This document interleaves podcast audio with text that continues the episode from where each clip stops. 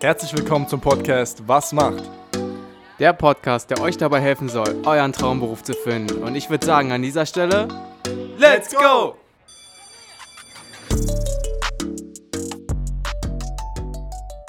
Herzlich willkommen zu einer weiteren Episode von Was macht? Ja, Björn, was macht eine Physiotherapeutin?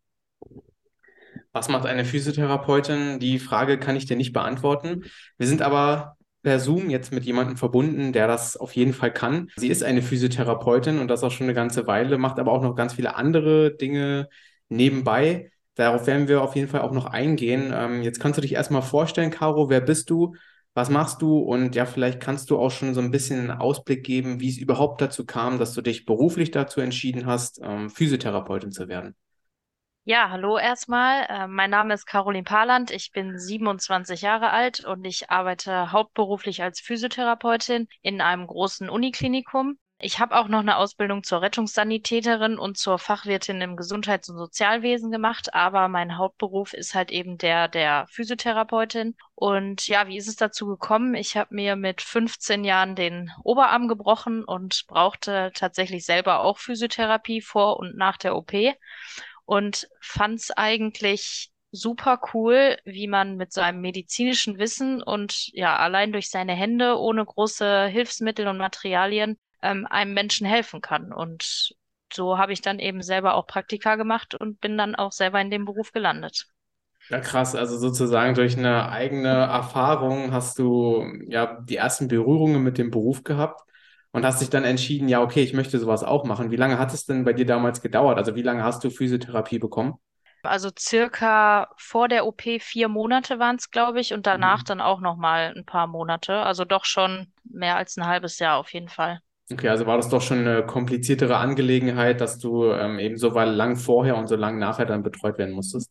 Genau, ja. Okay, und dann hat sich für dich schon so ein bisschen herauskristallisiert, okay, du möchtest Physiotherapeutin werden. Ja, wie, wie ging das dann für dich weiter nach der Schule? Oder hast du dann 10. Klasse Abschluss gemacht? Hast du dann noch irgendwie Abi oder so gemacht? Genau, also dieser Unfall, der war äh, während der Realschulzeit und mhm. äh, das passte eigentlich tatsächlich zeitlich ganz gut mit meinem ähm, beruflichen Werdegang dann, ähm, dass es genau zu dem Zeitpunkt passiert ist, ähm, mhm. weil ich dann danach mehrere Praktika in dem Bereich gemacht habe, sowohl in der Praxis als auch im Krankenhaus. Und dann habe ich mich dazu entschlossen, mein Fachabi im Bereich Gesundheitswesen zu machen, um dann halt eben danach dann die Ausbildung zu machen. Also es ist theoretisch möglich, mit einem Realschulabschluss die Ausbildung zu machen. Ich würde aber jedem empfehlen, ähm, mindestens ein Fachabitur, wenn nicht sogar ein Abi zu machen. Genau. Und danach habe ich dann die, die dreijährige Ausbildung an mein Fachabi angeschlossen. Mega interessant, also wie Björn schon gemeint hatte, äh, da irgendwie so eine Erfahrung gemacht zu haben und dann direkt irgendwie so begeistert davon zu sein. Woher kam das? Also war das vielleicht irgendwie eine spezielle äh, Bezugsperson, die du dort hattest, die einfach einen guten Job geleistet hat, die dich so ein bisschen überzeugt hat? Oder war es grundlegend einfach so das Handwerk, sage ich mal? Also eine bestimmte Bezugsperson hatte ich nicht. Ähm, ich fand einfach, dass alle Physiotherapeuten, die ich so im Laufe der Praktikumszeiten ähm, kennengelernt habe, immer irgendwie so einen positiven Vibe ausgestrahlt haben. Die haben immer Bock gehabt, ähm, waren motiviert, wollten einen weiterbringen und ähm, ja, es hat einfach Spaß gemacht, mit denen zusammen zu arbeiten und das hat mich so inspiriert, dass ich das dann auch gerne machen wollte. Ja, das ist eine schöne Sache, wahrscheinlich auch Leuten äh, weiterzuhelfen die wieder gesund zu machen. Ähm, wie sah denn dein Praktikum aus? Du hast gesagt, du hast einige sogar gemacht gehabt, ne? nicht nur eins, sondern mehrere. Genau, also ich habe erstmal in der Praxis, wo ich äh, selber Physiotherapie bekommen habe, äh, eins gemacht und bin dann aber auch ins Krankenhaus gewechselt, weil ich halt eben mich dann über die Ausbildung informiert habe und erfahren habe, dass man halt eben die drei Jahre äh, der Ausbildung auch im Krankenhaus eingesetzt wird oder eigentlich hauptsächlich im Krankenhaus eingesetzt wird. Und ähm, dann wollte ich auf jeden Fall schon mal so ein bisschen Krankenhausluft äh, schnuppern. Tatsächlich aus meiner Familie kommt niemand aus der Medizin. Also Krankenhaus war immer für mich ein Fremdwort, hatte ich nie was mit zu tun. Und äh, deswegen war das ganz spannend, ganz neu und ungewohnt. Ähm, aber ja, das äh, war schon echt cool und vor allen Dingen diese verschiedenen ja, Arbeiten, die man halt tatsächlich macht. Also du hast ja einmal das Akutkrankenhaus, wo die Leute halt gerade frisch operiert sind oder gerade frisch ins Krankenhaus gekommen sind. Mhm. Und dann hast du halt einmal eben diese spätere Phase in der Reha oder in der Praxis. Also da unterscheidet sich der Beruf an sich nochmal schon, schon deutlich voneinander. Wie sah das dann aus? Du hast dann also nach diesem Praktika hast dich dafür entschieden, okay, du möchtest die Ausbildung machen. Wie, wie ist das abgelaufen? Hast du dich dann einfach beworben und dann ging es los? Oder wie, wie waren so die ersten Wochen? Wie, wie hast du es empfunden? Also ich habe mich an äh, mehreren Schulen beworben. Ähm, die Ausbildung wird sowohl an staatlichen als auch an Privatschulen angeboten. Ich habe mich bei beiden einfach mal beworben und äh, tatsächlich die Bewerbungsgespräche, die liefen komplett unterschiedlich ab. Also in der einen Schule musste man irgendwie ein Diktat über die Klinik schreiben, ähm, in der anderen Schule musste man dann einen Sporttest machen und also die haben sich komplett unterschieden und ähm, am Ende wurde ich an mehreren Schulen angenommen, aber ich habe mich dann halt eben für Essen entschieden. Ich weiß gar nicht aus welchen Gründen, aber genau, es Ja. war dann irgendwie Essen, hat mir ganz gut gefallen und ähm, ja, letzten Endes bin ich jetzt immer noch da an der Uniklinik geblieben. Also so schlecht kann die Entscheidung da nicht gewesen sein. Okay, ja, auf jeden Fall. Und ist das dann eine schulische Ausbildung oder ähm, dual? Also wie läuft das ab? Genau, also die Ausbildung besteht aus 2900 Stunden Theorie und äh, 1600 Stunden Praxis, äh, zumindest bei mir an der Schule. Das äh, wird vielleicht variieren ein bisschen, aber auf jeden Fall hat man einen recht großen Block Theorie am Anfang erstmal und äh, geht dann halt eben ins Blockpraktikum. Also du bist halt immer vier Monate in der Schule und vier Monate im Praktikum und in den vier Monaten Praktikum ähm, gehst du dann halt eben jeden Monat in einen anderen Bereich. Ja, also vier Monate Praktikum, vier Monate Theorie. Was waren denn so die ersten, ja, Theoriekenntnisse, die vermittelt wurden? Also was war denn so direkt äh, der Start und was hat man euch gelehrt? Also zunächst mal muss man natürlich die anatomischen, physiologischen Grundlagen so des menschlichen Körpers überhaupt kennen. Also wenn ich den Körper nicht kenne, kann ich ihn auch nicht behandeln. Ähm, und dann ging es halt immer so ein bisschen spezifischer in Richtung physiotherapeutische Behandlungstechniken. Erstmal die ganzen Krankheiten überhaupt äh, kennenlernen. Welche Verletzungen gibt es? Worauf muss ich achten? Wie kann ich die Verletzung behandeln? Ähm, aber tatsächlich auch, ja, so kleinere Sachen wie Erste Hilfe, äh, Gesetzeskunde, ja, Hydrotherapie. Tatsächlich ist auch die ähm, Massage ein Teil der Ausbildung, ähm, aber halt eben wirklich nur ein ganz kleiner Teil. Also da, ähm, ich weiß nicht so ganz, wie diese Verknüpfung hergestellt wird von Physio zu Masseur, aber ähm, ja, so denken ja viele, dass, dass die Mhm. Physiotherapie an sich irgendwie nur aus Massagen besteht, aber das ist tatsächlich einfach nur ein mini, mini kleiner Teil der Ausbildung. Genau, aber ansonsten, ja, man lernt Patienten zu befunden und mit diesen ganzen Basics ist man dann halt irgendwann eben ins Praktikum gestartet und ja, wurde dann natürlich auch irgendwie so ein bisschen ins kalte Wasser geschmissen, weil man hat halt die Behandlungstechniken, die Befunde, die hat man erstmal so an sich gegenseitig gemacht. Der andere, also der Partner, mit, mit, mit dem man dann zusammengearbeitet hat, der wusste natürlich, was auf einen zukommt und der ist natürlich auch kerngesund. Also natürlich hat jeder mal hier und da ein Wehwehchen gehabt oder eine Verletzung, aber an sich sind die Leute natürlich gesund gewesen. Und dann kommst du ins Akutkrankenhaus und hast da gerade frisch operiertes Kreuzband vor dir und fühlst dann erstmal so diese, diese Pathologie und das war schon echt aufregend und äh, doch noch was ganz anderes als in der Theorie. Aber ja, also man lernt echt richtig, richtig viele Krankheiten und die man ja irgendwie auch mit auf dem Schirm haben muss. Also wenn ich jetzt einen, einen Herzinfarktpatienten behandle, der vor zwei Jahren mal einen Schlaganfall hatte, dann muss ich natürlich auch mit dem Wort Schlaganfall irgendwie was anfangen können und den halt auch mit behandeln. Also es ist schon sehr vielseitig und ähm, ja, das macht's halt irgendwie so cool. Ja, man hört schon raus. Also du hast jetzt extrem viele Thematiken angesprochen, extrem viele Situationen auch irgendwo. Um da jetzt noch ein bisschen ins Detail zu gehen, glaube ich, ist ganz interessant, auf die äh, Prüfung einzugehen. Du hattest eine Zwischenprüfung und eine Abschlussprüfung, oder gab es nur eine Prüfung? Also nix, okay, also äh, beides.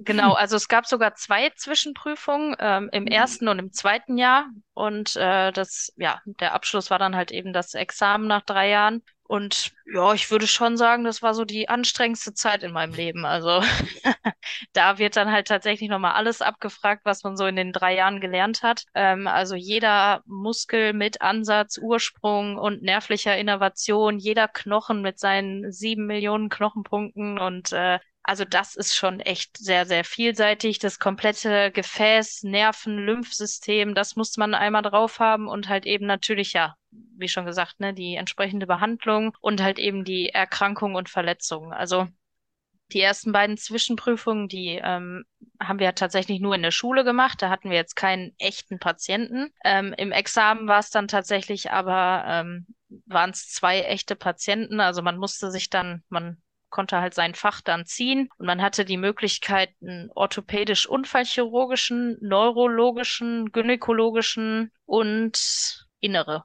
also mhm. Patienten mit, mit irgendeiner inneren Erkrankung ähm, zu bekommen. Und genau, mein Examen bestand aus Neuro- und Orthopädie. Ja, Neurologie muss man jetzt mögen, muss man können. Orthopädie hat mir da schon besser gelegen. Da hatte ich gerade eine frisch operierte neue Hüfte. Ähm, das war ganz gut.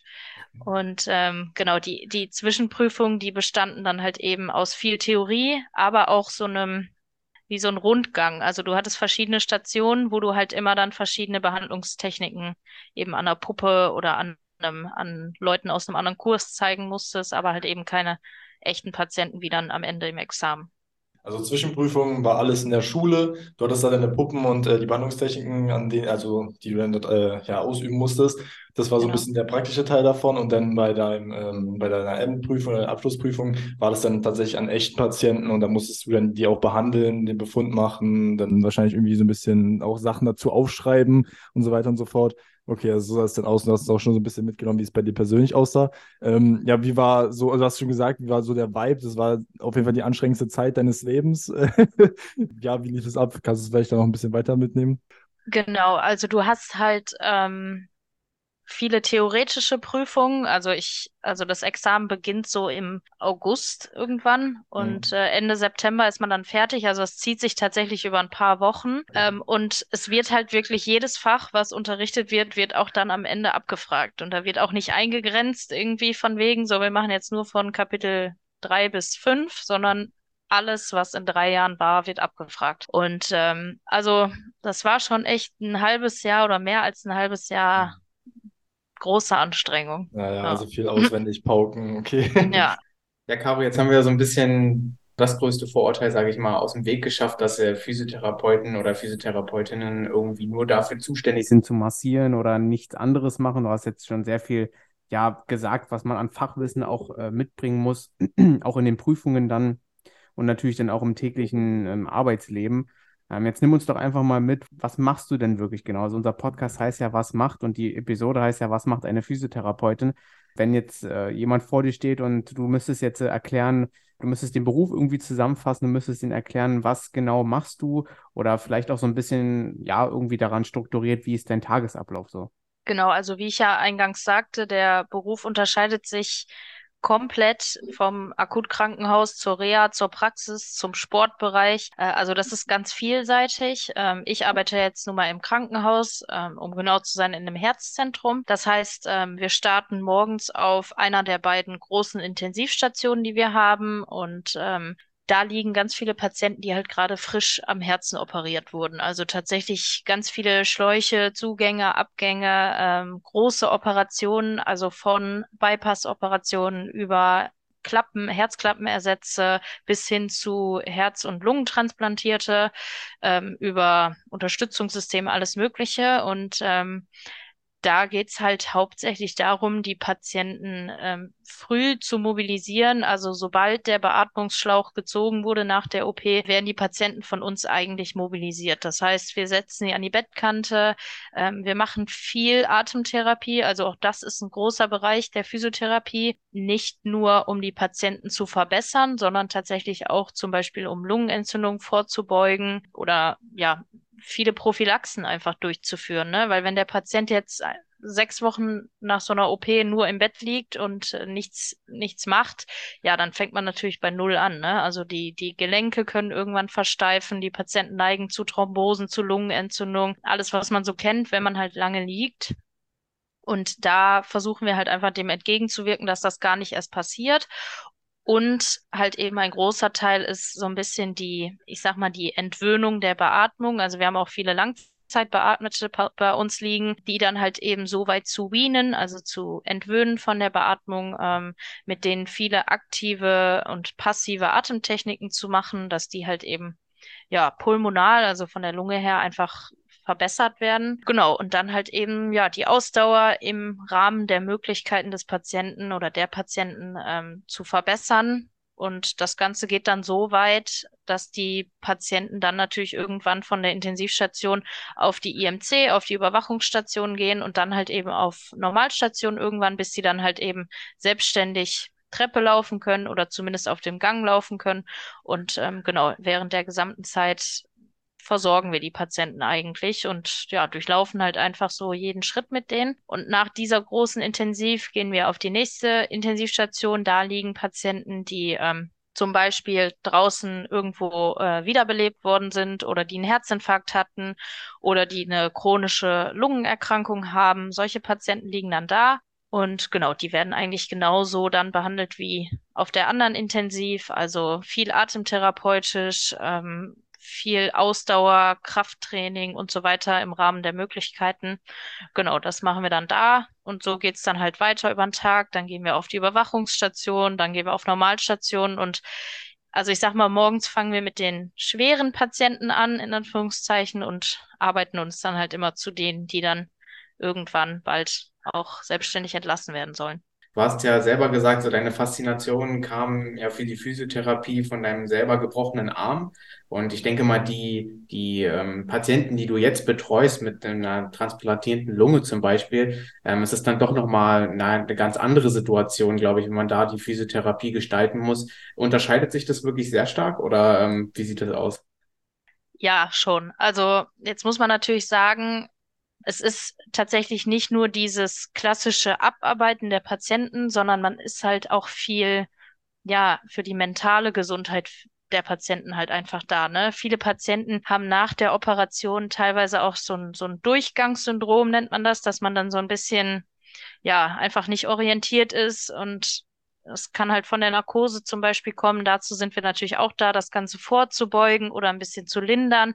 Ich glaube, das ist ähm, auch der große Unterschied zu deiner Tätigkeit in einem Klinikum, richtig? Zu, also der Unterschied zu den ähm, Physiotherapeuten in, ja, jetzt einer niedergelassenen Praxis oder so, ne? Also du hast ja, ja da Patienten, klar, die kommen auch ähm, öfter und immer wieder. Aber ich meine, jetzt du im Klinikum siehst dann wahrscheinlich auch immer wieder dieselben Patienten, begleitest die so mehr oder weniger auf ihrem äh, Verbesserungsfortschritt, bis sie dann eben einen Schritt weitergehen, wie du es vorhin beschrieben hast. Also ich glaube, das unterscheidet sich wirklich sehr stark, dass du eben auch, wie du schon angesprochen hast, die emotionale Komponente kommt da eben noch mit dazu, ja. Ja, total, ja. Und die Patienten, die kommen ja auch nicht selbstständig zu uns, wie sie halt eben in die Praxis gehen. Also in der Praxis wissen sie, was auf sie zukommt, mehr oder weniger. Ja, und bei uns werden sie wach und dann gucken meine zwei Augen die an und sagen, hallo, ich bin von der Physiotherapie und ich hole sie jetzt mal aus dem Bett. wie man dann mit diesen Leuten umgeht, ich denke mal, da wirst du relativ wenig aus der Ausbildung mitgenommen haben, was das angeht, oder wie man dann emotional mit den Leuten umgeht.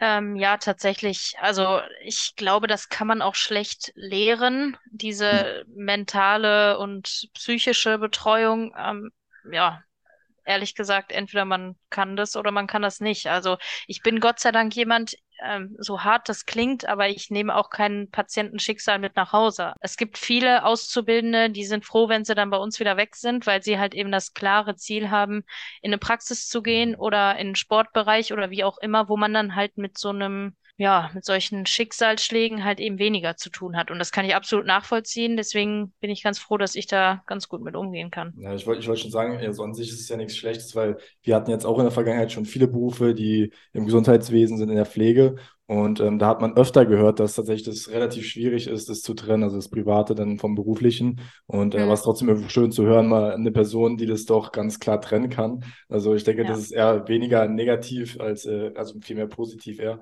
Ja, Caro, die nächste Frage, die mich jetzt noch interessieren würde, ich meine, du hast uns schon sehr viel gesagt, was du ja in deinem Beruf alles machen musst, ähm, welche Schwierigkeiten es dabei auch gibt.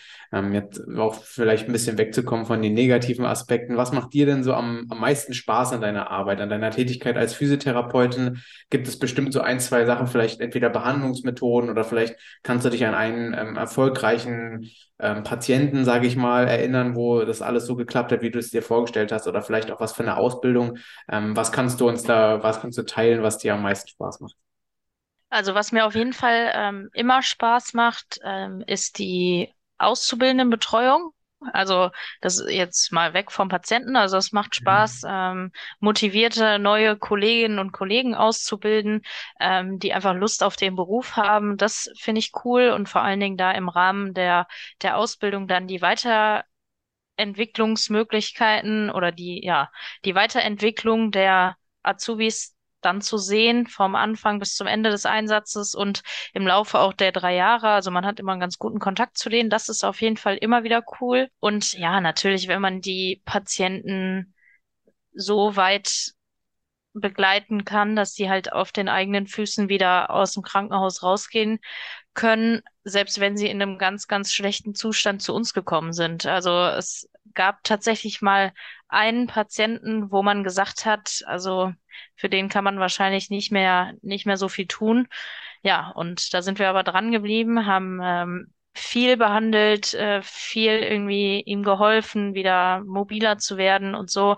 Und ähm, ja, tatsächlich hat der dann nachher auch das Krankenhaus dann laufend verlassen. Und äh, ja, das ist natürlich super cool, ne? Oder wenn ich habe noch Kontakt zu ein, zwei Patienten, ähm, die mich dann irgendwie mal auf dem Diensttelefon angerufen haben oder mir mal eine E-Mail geschrieben haben und äh, oder tatsächlich mich auch bei Instagram dann kontaktiert haben. Ähm, das ist total cool, ne? Wenn die dir dann irgendwie nachher schreiben, hier, guck mal, ich bin gerade in der Reha, ich mache hier schon, bin schon im Bewegungsbad und kann schon dies und das und äh, ja, du weißt halt einfach, wie die Patienten dann in welchem Eingangszustand die halt reingekommen sind. Und das ist tatsächlich auch für uns manchmal einfach noch, ja, wie ein Wunder, ne? Was, was so ein Körper aushält und was Motivation halt einfach eben bewirken kann.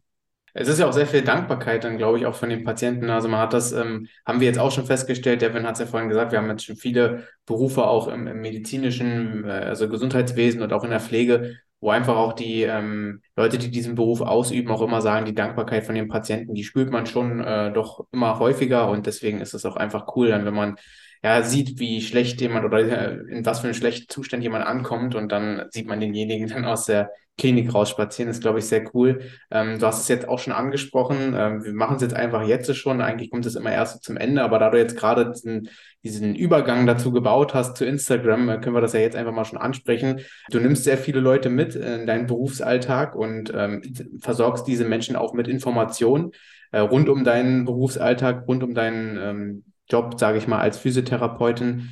Ja, vielleicht kannst du noch so ein bisschen sagen, was einen noch erwartet. Ähm, wie findet man dich auf Instagram und warum sollte man mal vorbeischauen?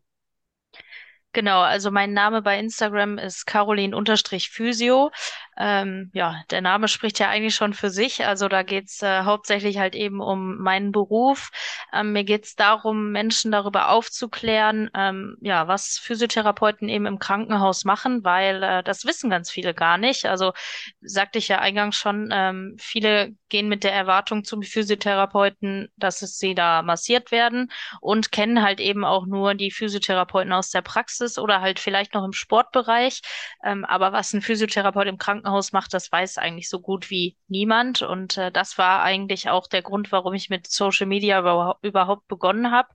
Ähm, viele verbinden mit dem Krankenhaus Ärzte und Pflegepersonal und wissen, dass da vielleicht noch so der ein oder andere Mitarbeiter sonst arbeitet, aber was sie genau machen, weiß halt kaum jemand. Und das war so der Grund für mich, das Ganze öffentlich zu machen und äh, damit anzufangen. Und dann habe ich aber gemerkt, dass ich ja eigentlich auch mein Wissen teilen kann. Also das mache ich ja mit den Azubis auch schon jeden Tag, dass ich die da ja so ein bisschen mitnehme. Ähm, und das habe ich dann gemerkt, kommt ganz gut an bei den Leuten, wenn man einfach mal so ein paar Tipps für zu Hause gibt, ähm, einfach mal über Mythen aufklärt, zum Beispiel, warum man sich keinen Wirbel ausrenken kann. Und ähm, sowas kommt echt gut an bei den Leuten, weil ähm, ja, es ist kostenfreies Wissen über den eigenen Körper, über Erkrankungen und so weiter, ähm, was man so jetzt vielleicht nicht unbedingt selber googeln würde, aber trotzdem vielleicht dankbar darüber ist, sowas dann zu erfahren. Und genau, also so soll es dann jetzt auch auf meinem Account weitergehen, ähm, dass ich noch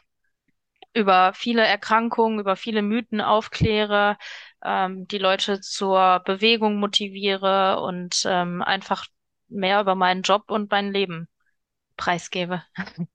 Ja, sehr, sehr cool. Also wie gesagt, an alle, die hier zuhören, Interesse daran haben, äh, ein bisschen mehr zu erfahren, wie denn der Beruf aussieht als äh, Physiotherapeutin oder auch Therapeut, gerne mal vorbeischauen. Ähm, einige coole Tipps, die ich schon gehört. Also ich finde es allgemein mega interessant. Ähm, genau, kommen wir nochmal zum Beruf. Ähm, jetzt für jemanden, der hier zuhört und sich vielleicht interessieren würde, ähm, ist ja auch immer so ein Ausschlagkriterium, sage ich mal, oder sehr, sehr wichtig zu wissen, äh, wie so die Rahmenbedingungen aussehen. Ähm, nimm uns da gerne mal mit. Wir haben schon gehört, du wechselst von Intensivstation zu Intensivstation. Ähm, ich weiß nicht, ich gehe vielleicht auch von aus, dass du Schichtarbeiten äh, hast dann irgendwie oder allgemein Schichten. Ähm, ja, wie sieht es aus in Arbeitszeiten? Wie sieht vielleicht auch die Vergütung aus, je nachdem, was du uns da ähm, ja, preisgeben kannst? Genau, also ich bin ja im öffentlichen Dienst, von daher hat halt grundsätzlich jeder die Möglichkeit, mein Gehalt im Internet sowieso nachzuschauen. Ähm, aber um eine grobe Richtung ähm, zu nennen, also man startet nach der Ausbildung mit einem Bruttogehalt im öffentlichen Dienst, also im Krankenhaus ungefähr mit 2900 Euro brutto mhm. ähm, im Monat wenn ich mich recht erinnere, ist jetzt auch schon ein paar Jahre her. Ähm, und dann äh, steigt man halt eben automatisch pro Jahr, beziehungsweise alle zwei, alle drei Jahre, je nachdem, wie lange man schon da ist. Ähm, tatsächlich ziehen die Praxen der freien Wirtschaft ähm, mittlerweile mit mit dem Gehalt. Also früher war es tatsächlich so, dass man in der Praxis deutlich weniger verdient hat als im Krankenhaus. Das ist okay. mittlerweile nicht mehr so. Also ich glaube, mittlerweile macht es fast keinen Unterschied mehr, wo man nach der Ausbildung ja anfängt zu arbeiten, je nachdem, worauf man halt eben Lust hat. Also ich persönlich habe ähm, geregelte Arbeitszeiten bei einer 38,5 Stunden Woche. Also ich arbeite tatsächlich immer von 8 bis 16, 16.30, ähm, mhm. je nachdem. Betreue nebenbei ähm, noch bei uns in der Klinik die Trainingsfläche. Das ist aber außerhalb meiner normalen Arbeitszeit. Ich weiß, dass man in der Praxis tatsächlich auch mal Schichtdienste fährt. Ähm, also da arbeitet man dann eben auch im Spätdienst. Nachtdienst gibt es Gott sei Dank in unserem Beruf noch nicht. Aber ähm, ja, wer weiß, was noch kommt. Aber ja, ich habe eigentlich geregelte Arbeitszeiten, den klassischen 9-till-5-Job. Ja, okay, aber es ist auch cool zu wissen, also dass es da auf jeden Fall Unterschiede auch gibt, je nachdem, wo man dann halt arbeitet. Und auch der Aspekt ja. mit den ähm, ja, Praxen in der freien Marktwirtschaft, dass es da irgendwie nachgezogen hat und so. Also viel Auswahl für jemanden, der den Beruf äh, lehrt.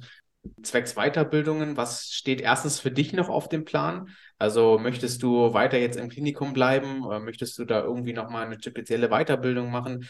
Und welche Weiterbildungsmöglichkeiten gibt es überhaupt? Also für die Klinik, ähm, da hängt es tatsächlich ganz davon ab, in welchem Bereich man ist. Also ähm, es gibt zum Beispiel im pädiatrischen Bereich, also für Kinder gibt es ganz, ganz viele Fortbildungen da kenne ich mich jetzt ehrlich gesagt nicht so gut aus, aber da sind die Weiterbildungsmöglichkeiten auf jeden Fall sehr, sehr groß.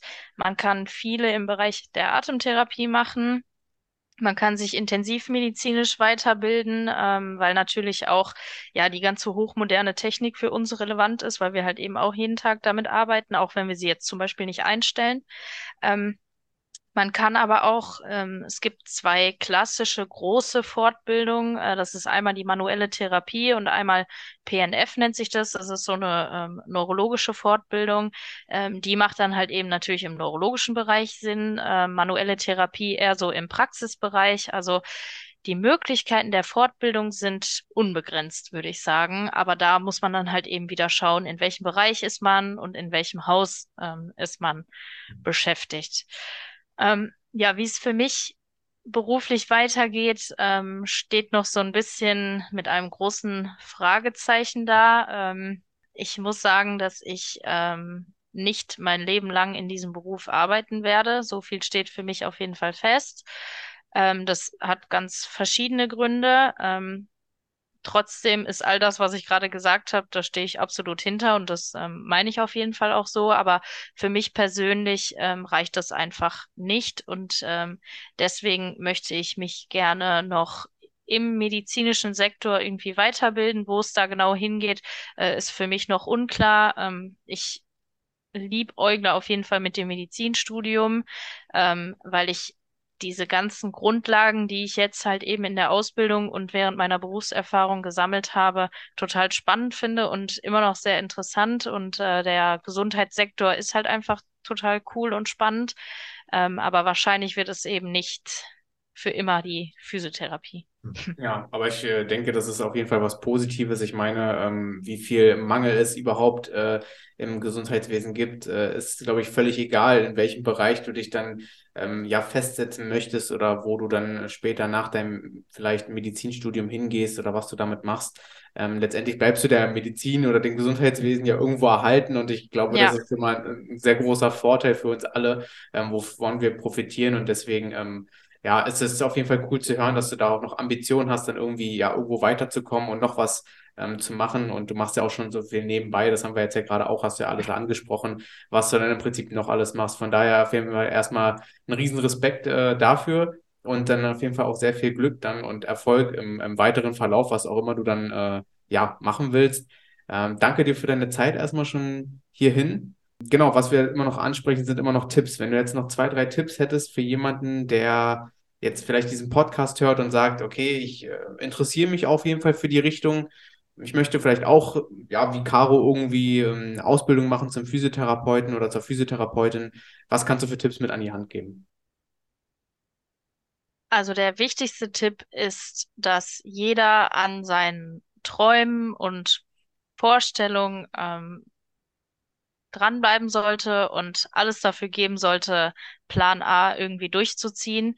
Und es gibt immer irgendwie eine Möglichkeit, es sind immer wieder neue Türen offen und ähm, wir freuen uns total über neue, motivierte, junge, von mir aus auch ältere Kollegen. Und ähm, ja, wenn ihr Bock auf den Beruf habt, macht den. Es ist super vielseitig, super spannend. Man kann sich immer weiterentwickeln und ja, allen anderen kann ich nur sagen, vielen Dank fürs Zuhören an dieser Stelle. Vielen Dank, dass ich da sein durfte. Und ähm, ja, denkt immer an euren Körper, an eure Gesundheit und bleibt gesund, werdet gesund und äh, vergesst euch selber halt einfach nicht bei all dem Trubel, der so auf dieser Welt halt gerade passiert. Ja, ja, ich denke, das ist ein sehr, äh, super schönes Schlusswort. Wir danken dir für deine Zeit und wir hören uns dann beim nächsten Mal. Ciao, ciao. ciao, ciao. Ja, vielen Dank. Ciao.